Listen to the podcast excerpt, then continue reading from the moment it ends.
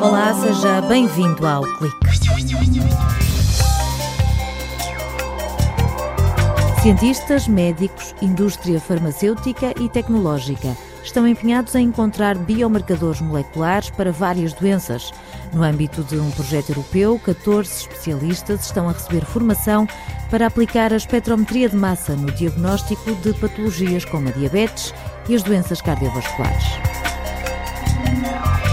Na rubrica Horizonte Aparente, Carlos Herdeiro, docente no Departamento de Física da Universidade de Aveiro, destaca o poder de sedução do cosmos, que continua a ser uma fonte inesgotável de perguntas ainda sem resposta.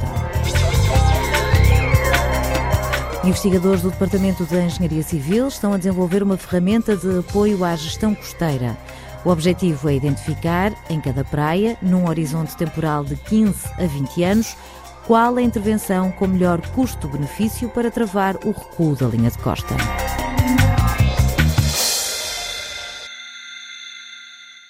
Em alguns cancros e doenças autoimunes, por exemplo, há biomarcadores que são usados como ferramenta de diagnóstico. Mas nas doenças crónicas associadas ao envelhecimento, o cenário é mais complexo. Rosário Domingues, investigadora no Departamento de Química da Universidade de Aveiro, explica por que motivo é difícil encontrar moléculas específicas que possam ser usadas no diagnóstico da diabetes, das doenças cardiovasculares ou da obesidade. São doenças crónicas e que em todas elas há um aumento do stress oxidativo, um aumento da oxidação de moléculas e, portanto, acabamos por ter modificações de algumas moléculas que são comuns, de certeza, a estas patologias e por outro lado elas também estão associadas a um processo inflamatório e de facto eh, este processo inflamatório também faz com que muitos dos possíveis marcadores ou alterações de moléculas que possamos ter possam ser comuns a muitas destas patologias, portanto tornando difícil arranjar um painel de diagnóstico específico. O corpo humano é constituído por uma imensidão de moléculas. Algumas existem em pequenas quantidades, outras ainda nem sequer foram descobertas. O projeto Master Plan quer encontrar diferentes tipos de moléculas que possam funcionar como biomarcadores de doenças crónicas. Para isso, usam uma técnica de análise chamada espectrometria de massa. O projeto está a formar especialistas que possam aplicar esta metodologia nos hospitais. É um projeto europeu, Marie Curie, que tem como objetivo formar especialistas em áreas que possam ser aplicadas para diagnóstico de doenças e que tem como base um, uma das técnicas que hoje em dia é mais utilizada, que é a espectrometria de massa e que permite identificar vários tipos de moléculas em amostras biológicas, plasma, urina, em tecidos, em células, com bastante sensibilidade e com rapidez de análise. O projeto junta 15 parceiros científicos, clínicos e tecnológicos unidos com este objetivo. O contributo da equipa, liderada por Rosário Domingues, da Universidade de Aveiro, é ao nível da investigação fundamental. Querem compreender estas doenças e identificar as moléculas mais promissoras. Utilizando amostras biológicas, saber qual é o melhor processamento, qual é o melhor tratamento da amostra e depois podermos eh, fazer uma análise do maior e quantificação do maior número de, de moléculas diferentes para podermos depois perceber eh, quais são aquelas que poderão fazer parte de um painel de biomarcadores. Rosário Domingues acredita que a médio e longo prazo, através da espectrometria de massa, será possível identificar grupos de biomarcadores que possam apoiar os médicos no diagnóstico.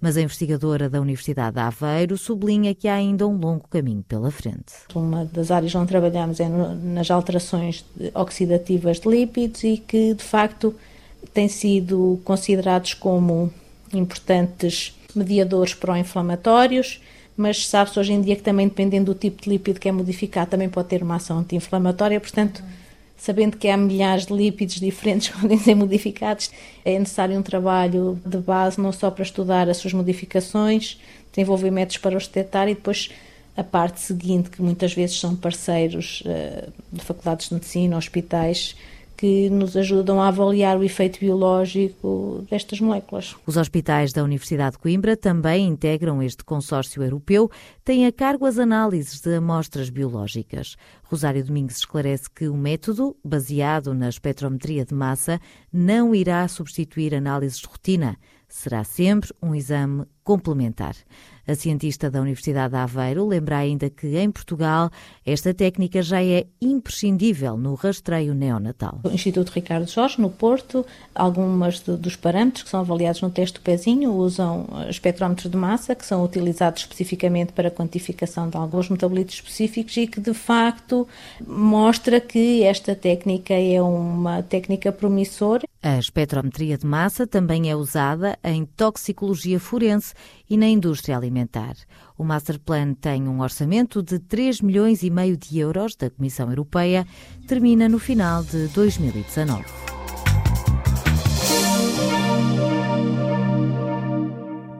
Na rubrica Horizonte Aparente, o físico Carlos Herdeiro, investigador e docente na Universidade de Aveiro, leva-nos numa viagem pelo universo que mistura ficção, ciência e o espírito visionário de Einstein. Na sua origem etimológica, a palavra cosmos significa ordem. Será então o universo ordenado de uma maneira inteligível? Terá uma dinâmica? Poderemos saber o seu passado? Poderemos saber o seu destino? Estas são grandes questões que, sem dúvida, interrogam a nossa espécie desde há muito. Quantas fantasias cosmogónicas e escatológicas descrevendo o princípio e o fim do mundo, criado por gigantes, destruído por demónios, terão sido passadas de geração em geração, contadas ao redor de fogueiras em noites de ócio, procurando sossegar a alma e a razão dos homens relativamente ao seu lugar no universo.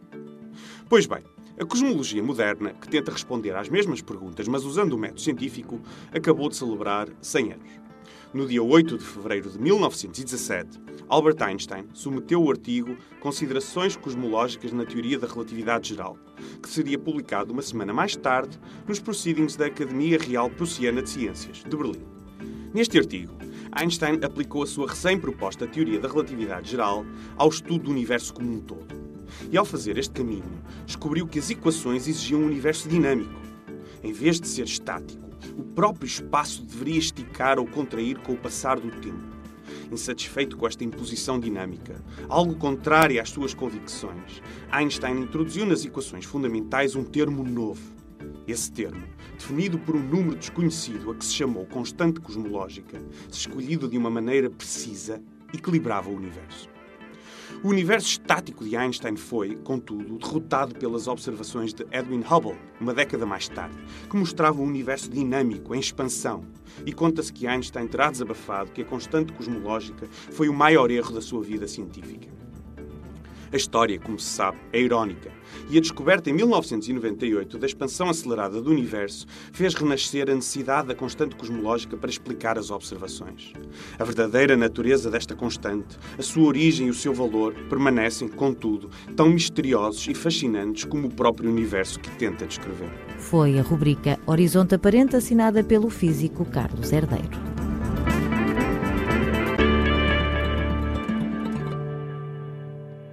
É nos dias em que a costa portuguesa enfrenta temporais que o problema da erosão costeira se torna mais visível.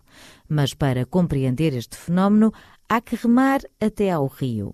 Carlos Coelho explica que os sedimentos, que antigamente alimentavam o cordão dunar e os areais, ficam agora retidos nas barragens. E ao longo dos anos as praias foram perdendo areia. A erosão costeira acontece e o recuo da linha costa acontece porque há falta de areia, há um balanço sedimentar negativo. Em Portugal, creio que o cenário é admitir que, por exemplo, o Rio Douro não traz sedimentos nenhums até à Foz do Douro, que é praticamente o cenário que temos atualmente. O que é que podemos fazer? Por um lado, tentar reduzir o grau de exposição nas zonas costeiras, ou relocalizando as infraestruturas e as populações. Não tem custo de obra, mas tem o custo de indemnizações e de relocalização e de perda de território que depois naturalmente acontecerá no tempo ou podemos reduzir o grau de exposição através da proteção. E aí a proteção eh, obriga a obra. E para saber qual a intervenção mais adequada em cada praia, há que convocar os engenheiros civis. A primeira etapa é identificar os locais com maior risco de erosão costeira. A equipa da Universidade de Aveiro desenvolveu uma ferramenta que sinaliza no mapa as zonas mais vulneráveis. O trabalho que tem desenvolvido acaba por ajudar a identificar em extensas zonas de costa quais são os locais mais problemáticos.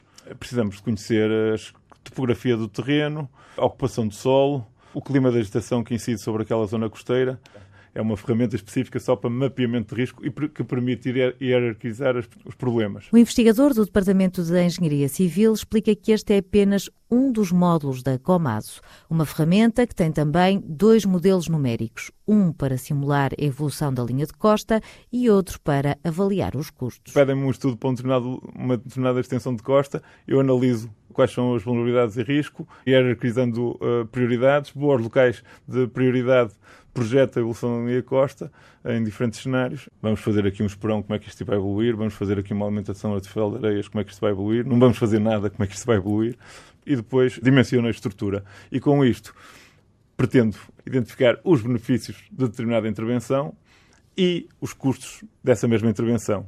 E com isso tentar chegar a uma relação custo-benefício. Cada uma destas ferramentas funciona de forma isolada, mas os investigadores querem integrar as três para apoiar as decisões de quem gera o território. A experiência mostra que os esporões e os molhos apenas adiam o problema da falta de sedimentos para sul.